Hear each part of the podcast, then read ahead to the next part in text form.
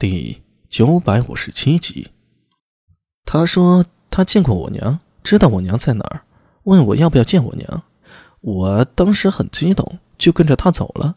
待我冷静下来，已经走了很远，我也不识路，不知怎么回去找阿兄了。那人也不断用阿娘的事儿来勾我。之后我就跟他一路向西，直到这里。他说你就信了？苏大伟无语了。小苏还是太年轻了呀。我记得一些事儿的，聂苏抿着唇说道：“小时候的事记不太清了，但还有些印象。越往这边，许多画面都从脑子里面跑出来。我记得小时候跟阿娘来过这里。真的？”苏大伟有些诧异：“那人没骗你，你阿娘真在这边？”嗯，聂苏点了点头，说道。我跟寺里的法师也说过了，他们见到我第一眼就吓到了，说我是什么圣女，还说圣女回来了。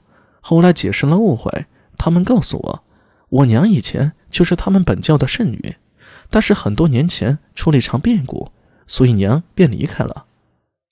那这样还是没找到你阿娘，那你为何不回来找我？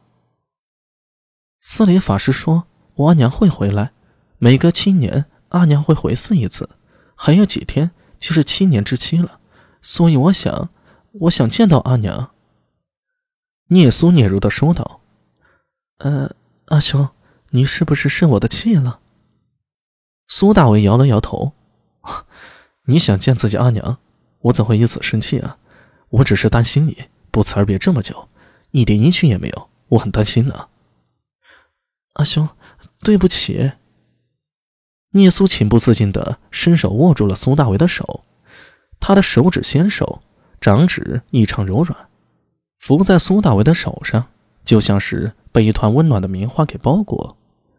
苏大为反手握住他的手，轻捏了一下：“你没事儿，我便放心了。我陪你，等你阿娘。”阿兄，你……聂苏眼睛眨了眨，长长的睫毛下浮起了隐隐的一层雾气。谢谢阿兄。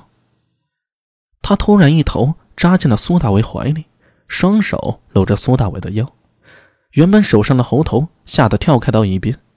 苏大为先是一愣，接着有些好笑道：“多大的人了，还这么抱着我，让纹身他们看到了，该笑话你我了。来，乖，先松开。”“嗯，我不嘛。”聂苏扭了扭身子，声音带着鼻音。有几分赌气在里面。以前我被陈淑贞尸鬼追杀，你都是这样抱着我安慰我的。现在不许人家抱了，阿兄好坏呀！呃，那时候你才多大？现在这么大的姑娘了，我不管。聂苏的声音低下去，许久没有出声。苏大为双手一直僵在半空中，也不知该放在聂苏的背上呢。还是将他给推开。忽然，他察觉到了什么，眉头微微一皱，胸口的衣服湿了一块。小苏，他扶住他的肩膀，试探着问道：“嗯，你哭了？”阿兄，我想我阿娘了。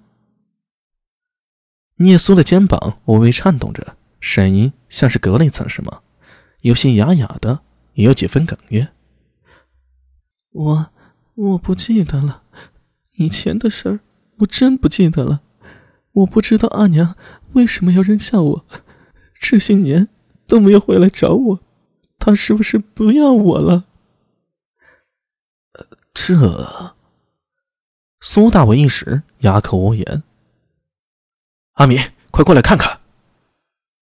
突然，安文生发出一声惊呼。